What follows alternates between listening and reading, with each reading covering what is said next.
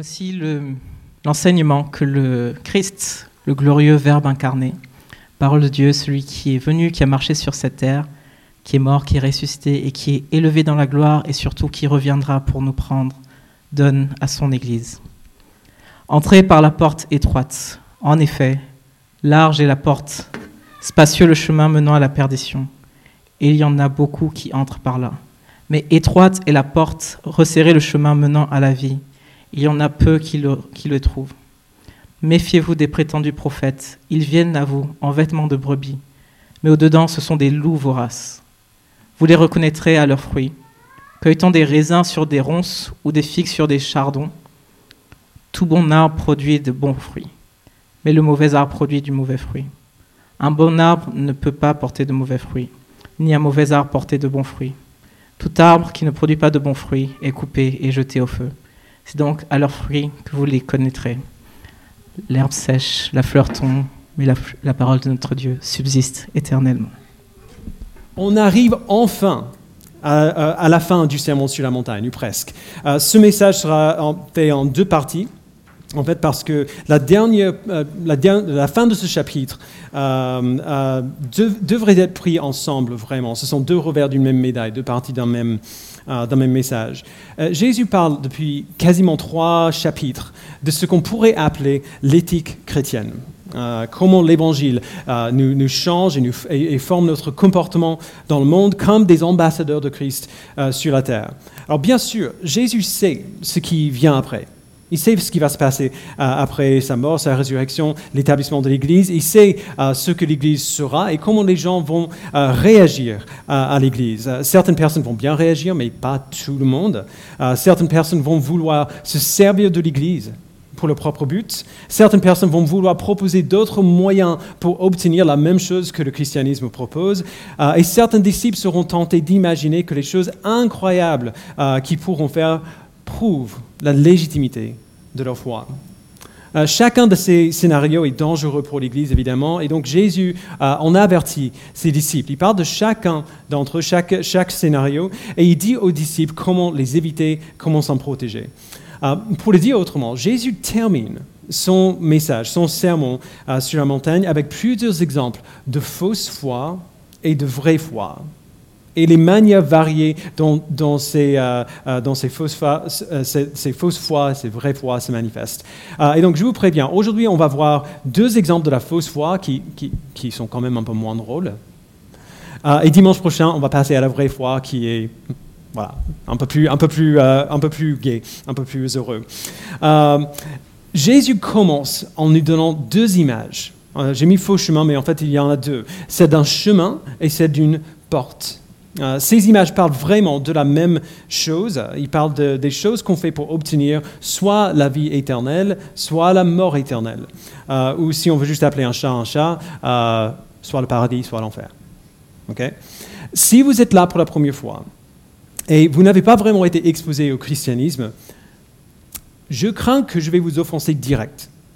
Parce que la première chose qu'on voit dans notre texte, à partir du verset 13, euh, c'est une des affirmations les plus offensives de la foi chrétienne. L'affirmation que toutes les autres religions, toutes les autres spiritualités et philosophies métaphysiques sont erronées. Même, moi, j'ai du mal à le dire. Euh, comme ça.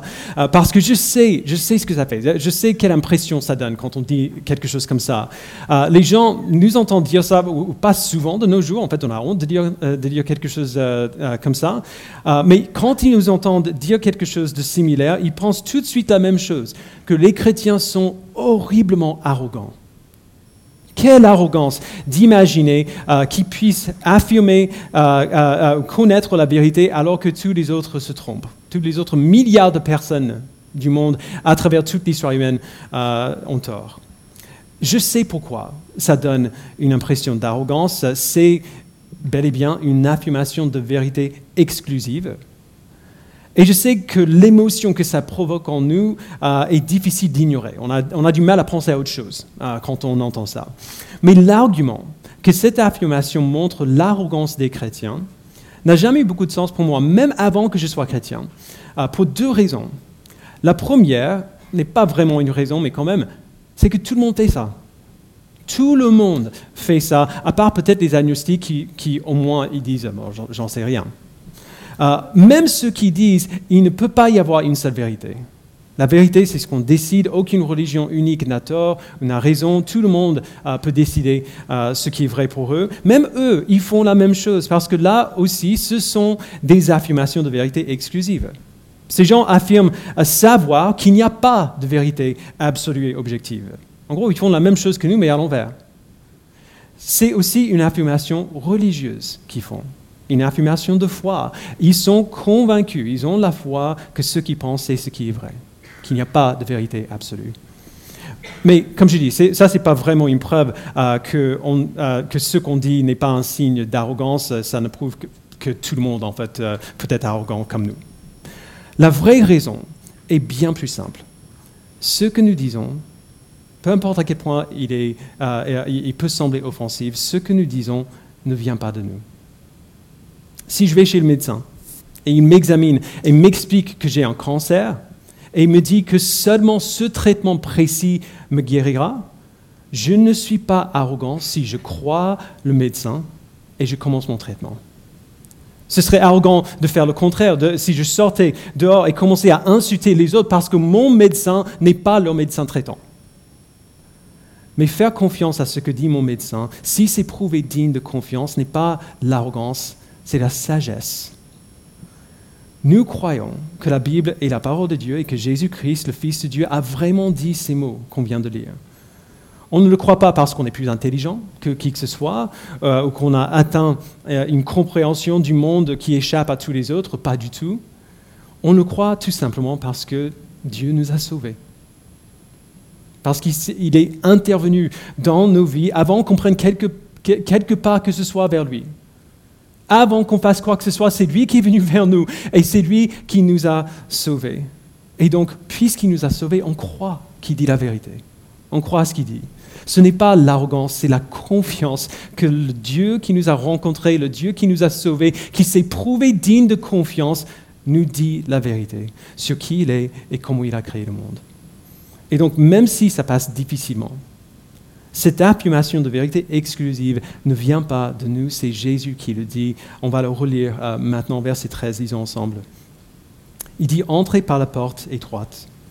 En effet, large est la porte, spacieux le chemin menant à la perdition, il y en a beaucoup qui entrent par là, mais étroite est la porte, resserrez le chemin menant à la vie, et il y en a peu qui les trouvent. Alors, il dit qu'il y a deux chemins et deux portes un chemin qui mène vers la perdition et l'autre chemin qui mène à la vie. Celui qui mène à la perdition, je vais l'appeler le faux chemin. Euh, simplement parce que personne qui le prend ne pense qu'il est, euh, euh, qu'il est en train d'être amené vers la perdition. Il pense, il pense être sur le chemin qui va l'amener vers le bonheur. ce n'est que lorsqu'on a terminé, quand on a passé par la fausse porte, qu'on réalise où on allait tout ce temps. Jésus décrit la porte d'abord comme large, c'est-à-dire qu'il y a plusieurs accès à travers elle. Si on entre par-ci, par-là, peu importe. Ensuite, il dit que le chemin est spacieux, c'est-à-dire il est facile. C'est pas, pas comme un, vous avez déjà euh, pris la voiture euh, sur des petites routes de, campagne où euh, vous rencontrez une autre voiture qui va dans l'autre sens, il faut que l'un d'entre vous recule pour, pour, faire de la place. Ce chemin n'est pas comme ça. Ce n'est pas un petit chemin de campagne, c'est une autoroute avec, plusieurs voies qu'on peut emprunter euh, qui demandent peu d'efforts ou peu de sacrifices. Même si on commence à partir un petit peu, ce n'est pas, pas, très grave. Le chemin est large, on va taper, euh, on va taper personne. La raison pour laquelle tellement de gens prennent ce chemin et entrent par cette porte, c'est parce que ce chemin et cette porte nous offrent ce que nous voulons tous dans notre nature euh, euh, pécheresse, c'est ce que nous voulons tous. On est tous des pécheurs, on est tous des rebelles contre Dieu. Et une, conséquence de notre rébellion, c'est que nous voulons tous une vie qui nous donne ce que nous voulons et qui demande peu ou rien en retour. C'est pour ça qu'on aime Netflix. C'est pas cher, c'est soigneusement organisé pour nous montrer ce qu'on veut voir. Alors, j'aime beaucoup Netflix. Ça, pas, je, n'essaie pas de taper contre Netflix. Je me souviens de quand j'étais ado et on devait aller à un magasin et regarder sur des étagères euh, à des boîtes de cassettes euh, pour regarder un film, ou si c'était une série télé, euh, on devait être là et attendre qu'elle passe à la télé pour la voir. Et si on le ratait, on le ratait. Je suis fan de Netflix. OK? Mais je pense qu'on serait tous d'accord qu'une vie passée sur Netflix ne serait pas une vie admirable une vie réjouissante. Je m'amuserais peut-être, mais je ne ferais pas grand-chose de valeur. Eh bien, la plupart des gens, qu'ils sachent ou non, vivent une vie à la Netflix. Ils choisissent, ou au moins, au moins, ils essaient de choisir la vie qui leur donnera le plus de plaisir, le plus d'épanouissement, aussi rapidement que possible et aussi, et aussi peu cher que possible. Et ça apporte du bonheur, ça apporte du confort, du plaisir, c'est vrai pour l'instant. Mais cette fausse porte, ce faux chemin qui sont larges, plusieurs entrées possibles et faciles, qui demandent peu pour y entrer, en fin de compte, ils mènent vers la perdition. On doit comprendre que lorsque Jésus parle de la perdition, il ne parle pas de, de, la, de la, destruction de la vie. Euh, il ne dit pas que les vies de ceux qui entrent par la porte large s'arrêteront simplement, comme une flamme qui, euh, qui est éteinte par le vent. On vivra pour toujours, tous. Tous. La question c'est à quoi est-ce que notre vie va ressembler? À quoi ressemblera cette vie éternelle? L'une d'entre elles sera la perdition, la désolation, l'isolement de tout ce qui est bon. L'autre ressemblera à, la vie, à la vie dans sa forme la plus pure, la plus réjouissante, une vie qu'on n'arrive même pas à imaginer pour l'instant. Et on y accède par la vraie porte. Jésus dit que cette porte est étroite, il n'y a qu'une seule entrée. La seule entrée, la seule vraie porte est Jésus-Christ lui-même. Il dit dans Jean 10, euh, verset 9, C'est moi qui suis la porte. Si quelqu'un entre par moi, il sera sauvé. Et encore dans Jean 14, 6, C'est moi qui suis le chemin, la vérité et la vie. On ne vient au Père qu'en passant par moi. Alors, encore une fois, je n'essaie pas de déplacer la responsabilité, mais c'est comme j'ai dit, ça ne vient pas de nous. Cette affirmation de vérité exclusive, c'est, euh, elle vient de Jésus lui-même. La porte est étroite. Il n'y a qu'une seule entrée, et c'est la foi en Jésus-Christ. Et ça a du sens, à vrai dire, parce que, euh, parce que Jésus a fait ce que personne d'autre n'a pu faire. Lui, le Fils de Dieu, a pris notre rébellion, a pris notre péché sur lui-même, et s'est fait punir à notre place pour notre péché. Et en échange, il nous a donné sa vie parfaite afin que nous soyons réconciliés avec le Père. Personne d'autre n'a fait. Personne d'autre n'aurait pu faire ce que Jésus a fait pour nous. Alors personne d'autre ni rien d'autre ne peut nous conduire à la vie. Parce que la vraie vie se trouve en Dieu seul. Et il n'y a que Jésus qui nous donne la possibilité d'être réconciliés avec le Père. Donc la porte est étroite et le chemin est resserré c'est-à-dire qu'il est difficile. Il va nous coûter. Plus tard, dans Matthieu 16, Jésus fait écho à ce qu'il a dit dans ce verset, euh, Matthieu 16, 24. Il dit Si quelqu'un veut être mon disciple, qu'il renonce à lui-même, qu'il se charge de sa croix et qu'il me suive. En effet, celui qui voudra sauver sa vie la perdra, mais celui qui la perdra à cause de moi la retrouvera. Ce chemin est difficile parce, parce qu'il n'est pas logique. Jésus dit que si on veut trouver la vie, on doit laisser tomber les choses que nous pensons être des sources de vie. Les choses que nous, que nous poursuivons pour avoir la vie, on laisse ces choses derrière. Et on les perd, on accepte de les perdre. Mais ces choses, comme on a vu avant, sont des choses qu'on trouve sur un chemin euh, qui est large, qui mène à la perdition. Ce n'est que lorsqu'on est prêt à laisser ces choses derrière nous qu'on trouve la vraie vie qu'on cherchait depuis le début. Depuis le début. Alors il dit cela bien sûr parce qu'il sait, Jésus sait ce que ses disciples vont perdre s'ils le suivent, s'ils persévèrent. Il sait ce que leur vie en lui va leur coûter. Et donc il les avertit, la porte est, étroite, le chemin est resserré, ce sera difficile, mais ce chemin mène à la vie. Ne quitte absolument pas le chemin. Il n'y a que ce chemin, que cette porte qui mène à la vie. Encore, Jésus sait que ses disciples seront... il sait que ses disciples seront tentés euh, de se détourner du chemin sur lequel il les a placés et de poursuivre une vie plus facile. Parce que la vie à laquelle ils appellent va l'écouter. Et donc il les avertit, ne quittez pas ce chemin. Tous les autres chemins mènent à la perdition, celui-ci mène à la vie. Donc premier avertissement. Maintenant, dans le verset 15, à partir du verset 15, Jésus anticipe une autre tentation qui pourrait venir. La tentation de laisser des gens dangereux menacer et se détourner son peuple du chemin, eux-mêmes et les gens qu'ils auront sous, euh, leur, euh, leur, responsabilité. Donc, verset 15, disons, il dit Méfiez-vous des prétendus prophètes.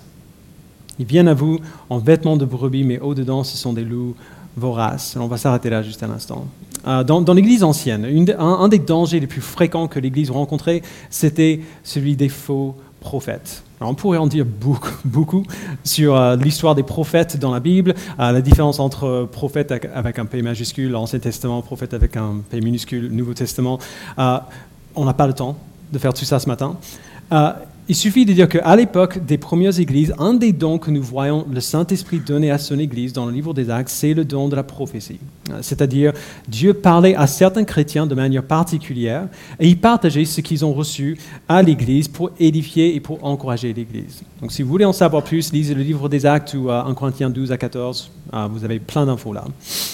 Le problème, c'est que beaucoup de chrétiens euh, à l'époque et aujourd'hui, aurait, euh, aurait, du mal à discerner entre quelqu'un qui a réellement reçu ce don de la part de Dieu, à qui Dieu parlait pour édifier l'Église, et des gens qui disent simplement qu'ils ont un message de Dieu, mais qui racontent n'importe quoi derrière.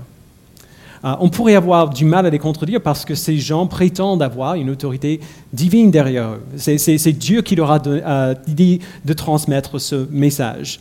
Et donc, au moins théoriquement, ces gens peuvent dire tout ce qu'ils veulent et manipuler des gens pour les faire faire ou dire ou croire des choses qu'ils ne devraient pas parce qu'ils parlent, entre guillemets, de la part de Dieu. Ça arrive encore dans beaucoup de contextes d'église dans le monde aujourd'hui. Dans notre contexte particulier, à l'Église Connexion, ça arrive un peu moins souvent. Euh, plusieurs personnes de notre assemblée euh, ne croient pas que la prophétie prend la même forme euh, aujourd'hui que dans le, Nouveau Testament. Ils diraient plutôt que la prophétie se fait par la prédication de la parole ou des choses similaires. Et même ceux qui ne seraient pas à 100% d'accord avec eux, avec des gens qui, croient cela, sont, sont, quand même à 100% d'accord qu'on doit peser ces soi-disant paroles de Dieu prophétie avec beaucoup de rigueur, beaucoup d'attention pour être sûr qu'elle corresponde à, ce que dit la parole. Et donc le contexte d'église dans lequel nous, nous, trouvons nous aide un peu à, nous protéger de ce type de fausses prophéties. Ce n'est pas à 100%, mais ça aide beaucoup. Quand même, notre contexte d'église ne nous protège quand même pas du danger dont Jésus parle ici. Le simple fait qu'on n'entend pas des prophéties qui partent dans tous les sens dans notre Église ne nous protège pas pour autant du danger dont Jésus parle ici. Parce que prétendre être une porte-parole de Dieu n'est pas la seule manière dont quelqu'un peut euh, agir comme ça dans l'Église. On le voit même dans le livre des Actes, euh, quand Paul parle aux anciens d'Éphèse dans Acte 20. Il reprend cette image de loup qui s'introduisent dans l'Église, mais il le laisse plus ouvert. Il parle simplement des gens qui vont essayer de détourner les chrétiens de la volonté de Dieu. Ça, arrive, ça peut arriver de plusieurs manières, mais la manière principale dont on voit cela dans notre contexte d'église, je ne dis pas dans notre église, euh, mais, mais dans notre contexte d'église, c'est tout simplement par l'influence qu'une personne pourrait avoir. Plutôt que de dire qu'ils ont une parole qui vient de Dieu et de se servir de cette parole pour faire du mal à l'Église, des gens font grandir leur influence et se servent de cette influence pour faire du mal à l'Église. Ils feront croire qu'ils ont une compréhension ou une connaissance particulière que les autres n'ont pas. Et les gens les écouteront d'une manière très similaire à celle des prophètes dans d'autres milieux. Jésus dit que ceux qui font cela viennent à vous verset 15, en vêtements, en vêtements de brebis, mais au-dedans, ce sont des loups voraces. Alors, une brebis ici, euh, ce n'est pas, pas, un terme péjoratif, euh, c'est une image d'un disciple sincère de Jésus-Christ qui suit le berger. Et ces gens, ces, ces, faux enseignants, ces faux leaders, viennent habillés comme ça. Ils semblent vraiment être des disciples sincères de Jésus-Christ. Mais en réalité, soit ils cherchent activement à faire du mal à l'Église, genre ils viennent avec cette intention, soit ils veulent simplement que les autres les admirent, ils veulent faire croître leur puissance, leur réputation pour eux-mêmes, et leurs désirs égocentriques font la même chose. Ça peut être incroyablement subtil. Disons que c'est euh, un homme. Je, dis, euh, je parle comme ça parce que je suis un homme. Il arrive dans l'Église, il bâtit son image, il est charismatique dans sa personnalité, pas dans sa théologie nécessairement, mais dans sa, vous voyez ce que je veux dire. Euh, il, est charismatique, il connaît bien sa Bible, il la communique même fidèlement. Sa connaissance et son charisme sont intentionnellement mis en évidence. Et oui, les réseaux sociaux vont peut-être jouer un rôle ici, parce que c'est comme ça qu'on se fait connaître euh, euh, très souvent aujourd'hui. Il grandit dans son influence par les mêmes moyens ordinaires que n'importe qui. C'est possible que ce soit un enseignant dans l'Église, mais c'est tout aussi possible que ce soit simplement quelqu'un qui passe du temps avec les gens, qui impressionne des gens, qui montre peut-être des dons particuliers et donc que les gens écoutent. Ce n'est pas nécessairement une mauvaise chose, je veux vraiment insister sur ce point. On a besoin d'hommes et de femmes de Dieu qui peuvent se servir de leur influence naturelle pour amener les autres à une relation plus près de Jésus-Christ. On a besoin de gens comme ça il faut quand même faire attention. Parce que les faux leaders dont Jésus parle sont ceux qui ont assez de, assez capacité et de dons pour que, leur influence soit puissante, mais pas assez de caractère pour que leur influence soit saine. Puisqu'ils ont de l'influence, mais ils manquent de caractère, leur leadership est dangereux. Ils peuvent convaincre les gens de les écouter et puis les manipuler, même les abuser. Ils peuvent convaincre les gens de les écouter et puis les convaincre de croire des choses qui sont fausses. Ils peuvent convaincre les gens de les écouter et puis provoquer des divisions malsaines dans l'Église et ainsi de suite. On a des millions d'exemples qu'on pourrait donner. Ça peut être très subtil et difficile à discerner. Et donc Jésus nous dit ce pourquoi on doit garder les yeux ouverts. Au verset 16, il dit, Vous les reconnaîtrez à leurs fruits. Cueille-t-on des raisins sur des ronces, des figues sur des chardons? Tout bon arbre produit de bons fruits, mais le mauvais arbre produit de mauvais fruits. Un bon arbre ne peut pas porter de mauvais fruits, ni un mauvais arbre porter de bons fruits. Tout arbre qui ne produit pas de bons fruits est, coupé et jeté au feu. C'est donc à leurs fruits que vous les reconnaîtrez. Alors, on se sert beaucoup du mot fruit dans l'Église. C'est peut-être pas très clair pour ceux qui n'ont pas grandi euh, dans, ce contexte. Genre, les chrétiens ne se baladent pas avec euh, des pommes et des poires dans la poche. Euh, quand, on parle du fruit dans l'Église, on parle de notre caractère, on parle de ce que notre vie produit, comme un arbre qui produit des fruits. Souvent, dans l'Église aujourd'hui, on parle de fruits et on pense à la réussite dans le ministère. On pense à un ministère qui est visiblement réussi. Mais ce n'est pas ce que Jésus dit. Il peut y avoir du fruit spectaculaire dans le ministère, comme on va voir la semaine prochaine d'ailleurs, dans le verset 22. Mais ce n'est pas là la question ici. La question, c'est qu'est-ce que ces gens produisent, non pas dans leur ministère, mais dans leur vie. Vous les reconnaîtrez, il dit, par leurs fruits. Quelqu'un pourrait avoir un ministère très réussi et laisser une montagne de blessures derrière lui. Quelqu'un pourrait avoir un ministère très réussi et quand même être conduit par son propre ego, par ses propres appétits. Quelqu'un pourrait avoir un ministère très réussi et quand même réussir à faire dévier quelqu'un de l'évangile qui proclame si fidèlement depuis longtemps. C'est comme cela qu'on voit quel leader on doit éviter ou suivre. Un bon arbre ne, produit pas de mauvais fruits. Alors, je sais que c'est toujours peut-être pas très clair. Je vais vous confesser quelque chose. Quand, quand j'ai préparé la première ébauche de, de, ce message, cette partie, cette deuxième partie, a gonflé de manière incroyable. Ce point à lui seul était aussi long que la plupart de mes prédications. Euh, et c'était difficile pour moi de, l'écrire parce que c'est personnel pour moi. J'ai connu des gens comme ça. Euh, certains se servaient de la soi-disant prophétie, encore, euh, comme Jésus le dit. Certains se servaient de l'influence qu'ils ont nourrie au fil des années dans, dans leurs églises. J'ai vu ce type de personnes dévaster des gens que j'aime. Mon papa s'est fait virer à cause des gens comme ça quand j'étais ado. Um, il était notre pasteur de jeunes à l'église, il était excellent. Pendant longtemps, quand j'étais jeune, je détestais l'église à cause des gens comme ça. Maintenant que je suis pasteur, j'y pense encore plus souvent. Parce que je parce que je vous aime et je suis appelé à prendre soin de vous du mieux possible.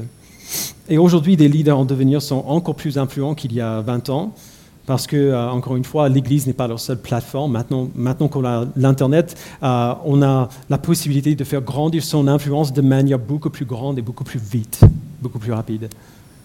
Et donc, étant donné tout cela, il y a deux questions qui me préoccupent de manière régulière.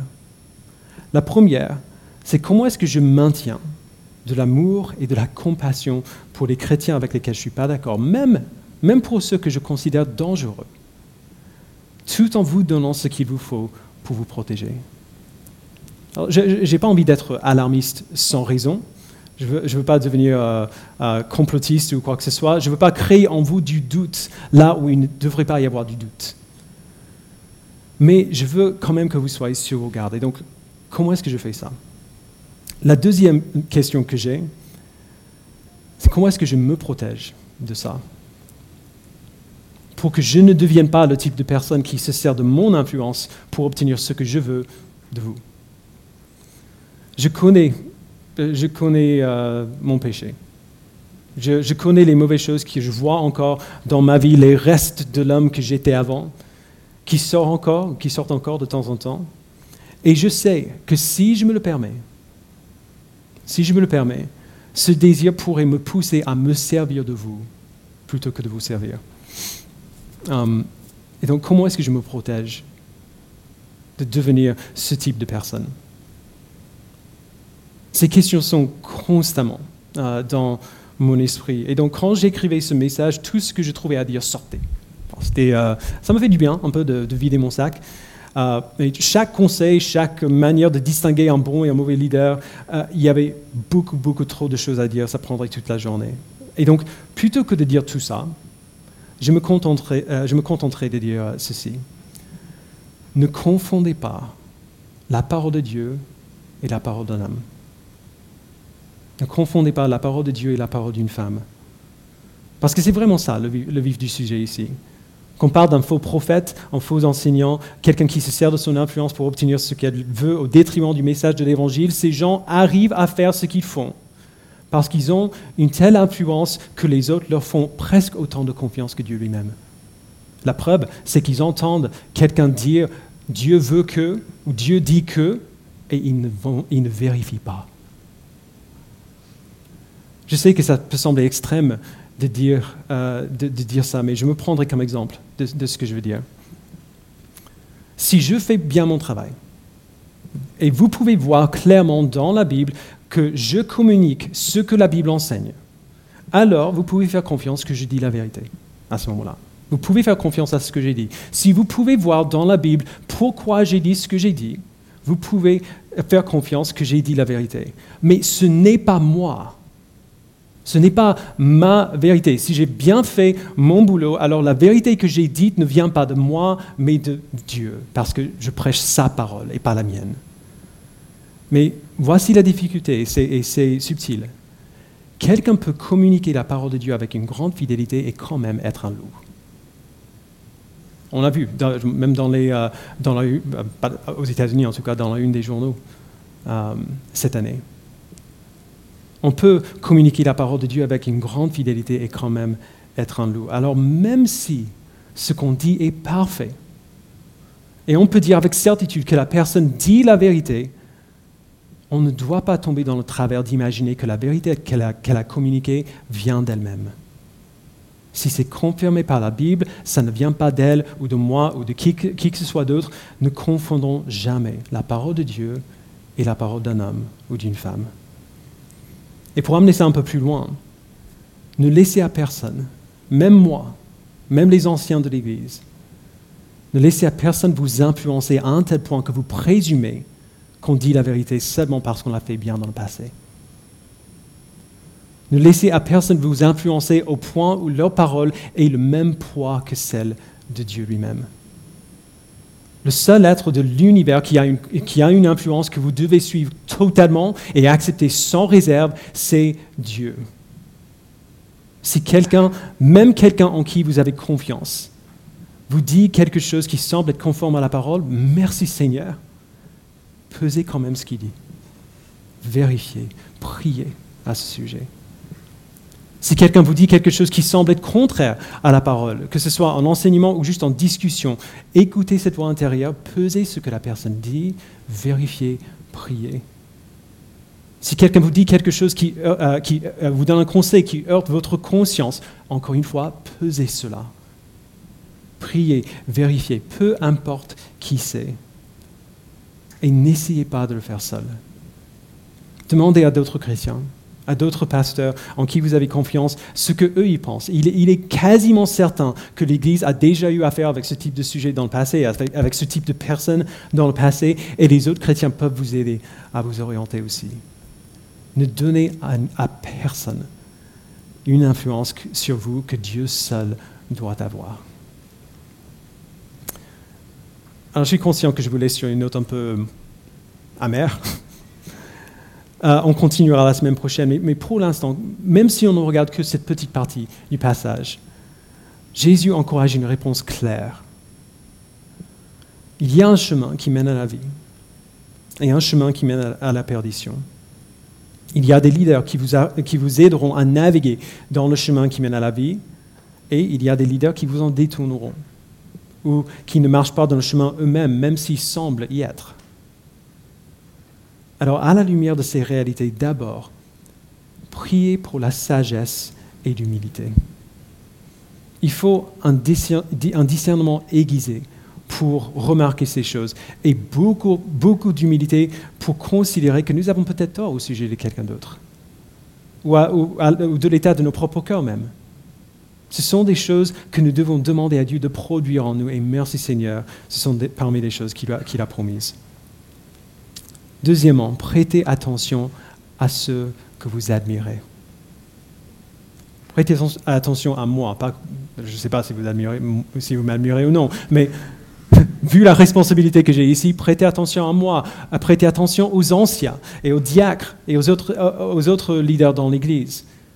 Prêtez attention à ces chrétiens que vous estimez, soit ici, soit ailleurs, soit en ligne. N'ayez pas des suspicions de partout, ne devenez pas complotiste, mais ne confondez jamais ce que dit un homme et ce que dit Dieu. Ne laissez à personne, à part Dieu lui-même, avoir ce type d'influence dans votre vie.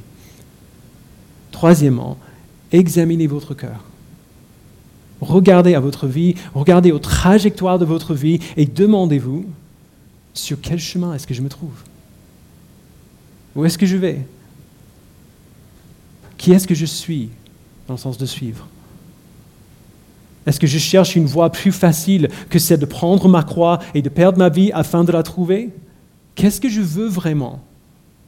Est-ce que je veux une vie courte remplie de ce que je veux maintenant ou une vie éternelle remplie de tout ce que je devrais désirer, même si je dois renoncer à certaines choses aujourd'hui pour l'avoir? Qu'est-ce que je veux? Examinez votre propre cœur et demandez-vous dans l'humilité, est-ce que je suis une brebis qui suis Jésus-Christ Ou est-ce que je suis un loup en vêtements de brebis? Qu'est-ce que je cherche dans mon implication dans cette Église? Est-ce que c'est que les autres me voient et m'admirent Ou que je connaisse Jésus-Christ et le suive avec mes frères et sœurs? Dernièrement, priez que Dieu vous donne de persévérer sur le chemin qui mène vers lui de manière ultime, un cœur droit et une vie fidèle, rester sur le chemin qui mène à la vie sont des choses que Dieu seul peut produire en nous. Encore une fois, Jésus nous appelle à nous placer entre ses mains et à lui faire confiance de nous amener là où il veut qu'on soit. Et donc continuons de prier et de nous examiner et de nous reposer dans ses promesses, de nous transformer. Alors il est possible euh, ce matin que tout cela est nouveau pour vous. Et je vous ai fait un peu peur euh, euh, d'être ici. Mais il est aussi possible qu'en écoutant tout cela, même si vous n'avez pas tout compris, vous avez au moins reconnu que vous êtes sur le mauvais chemin. C'est possible. Vous avez emprunté le chemin spacieux qui mène à la perdition et vous voulez être sur le chemin qui mène à la vie. Comme j'ai dit au début, il n'y a qu'un seul chemin qui mène à la vie, c'est Jésus-Christ lui-même. Il est le seul qui a fait ce qui, qu'il nous fallait pour être pardonné de nos péchés et réconcilié avec Dieu. Et la bonne nouvelle, c'est que pour changer de chemin, nous n'avons pas grand-chose à faire. On n'a pas énormément de route à faire pour rejoindre le, le, bon chemin. Nous devons simplement accepter que Christ a vraiment fait cette œuvre pour nous sauver, confesser nos péchés à Dieu et nous en détourner et placer notre foi en Christ. Faire confiance qu'il a fait le nécessaire pour notre salut et pour notre vie. Si, si c'est vous, nous vous donnerons l'occasion euh, de faire justement tout cela dans un instant. Mais avant cela, je vous invite à prier.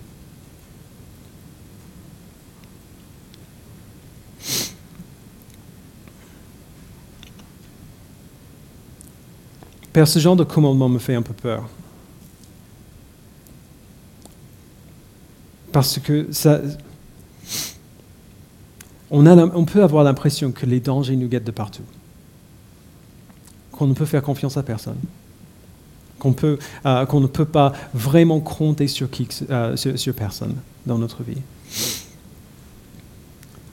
Le discernement dont on a besoin est grand et nous avons peur de ne pas pouvoir euh, l'avoir. Mais merci Seigneur que tu nous as donné un moyen d'avoir le discernement sans avoir besoin de ressentir quelque chose de, particulier. Tu nous as donné ta parole qui nous dit à la fois ce que tu veux que nous croyions et ce que tu veux que nous fassions. Et donc nous sommes capables, avec l'aide de nos frères et sœurs en Christ, avec l'aide de ta parole et de ton esprit, nous sommes capables d'écouter quelqu'un parler et savoir s'il dit la vérité. D'observer la vie de quelqu'un et d'observer s'il porte du bon fruit. Nous sommes capables de regarder à nos propres vies et savoir si nous, si nous sommes bel et bien sur le chemin qui mène à la vie. Ou si on essaie en quelque sorte de garder un pied sur le chemin euh, euh, étroit et l'autre pied sur le chemin large. Tu nous as donné des choses concrètes. Euh, presque un manuel d'instruction pour savoir nous, nous, examiner nous-mêmes. Et donc, je prie simplement, Père, pour le courage ce matin de faire cela, d'examiner nos propres vies, pour être sûr qu'on est sur le bon chemin, de regarder à ces moments où on, diverge du chemin, euh, du, chemin étroit, de demander pardon et de nous repentir, afin de nous remettre de nouveau sur ce chemin qui mène à la vie. Merci Père que si tu nous places sur ce chemin, si tu nous places sur ce chemin, tu nous ramènes toujours. Nous n'avons pas besoin d'avoir peur, mais nous avons besoin d'être vigilants. Parce que la vie éternelle que tu nous promets commence maintenant. Et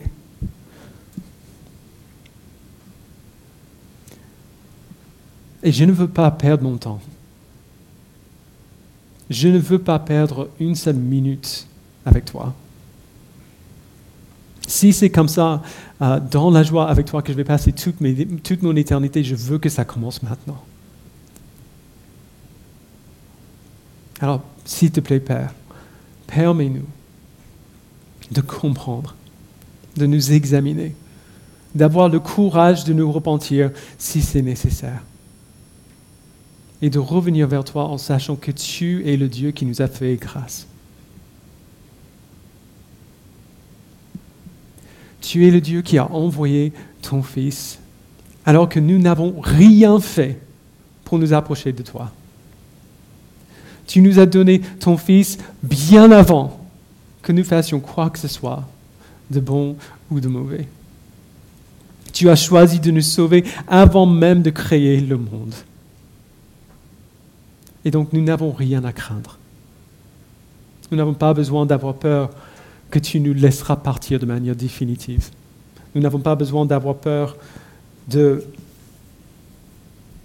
de ne pas pouvoir voir ce que tu as envie que nous voyons dans notre vie.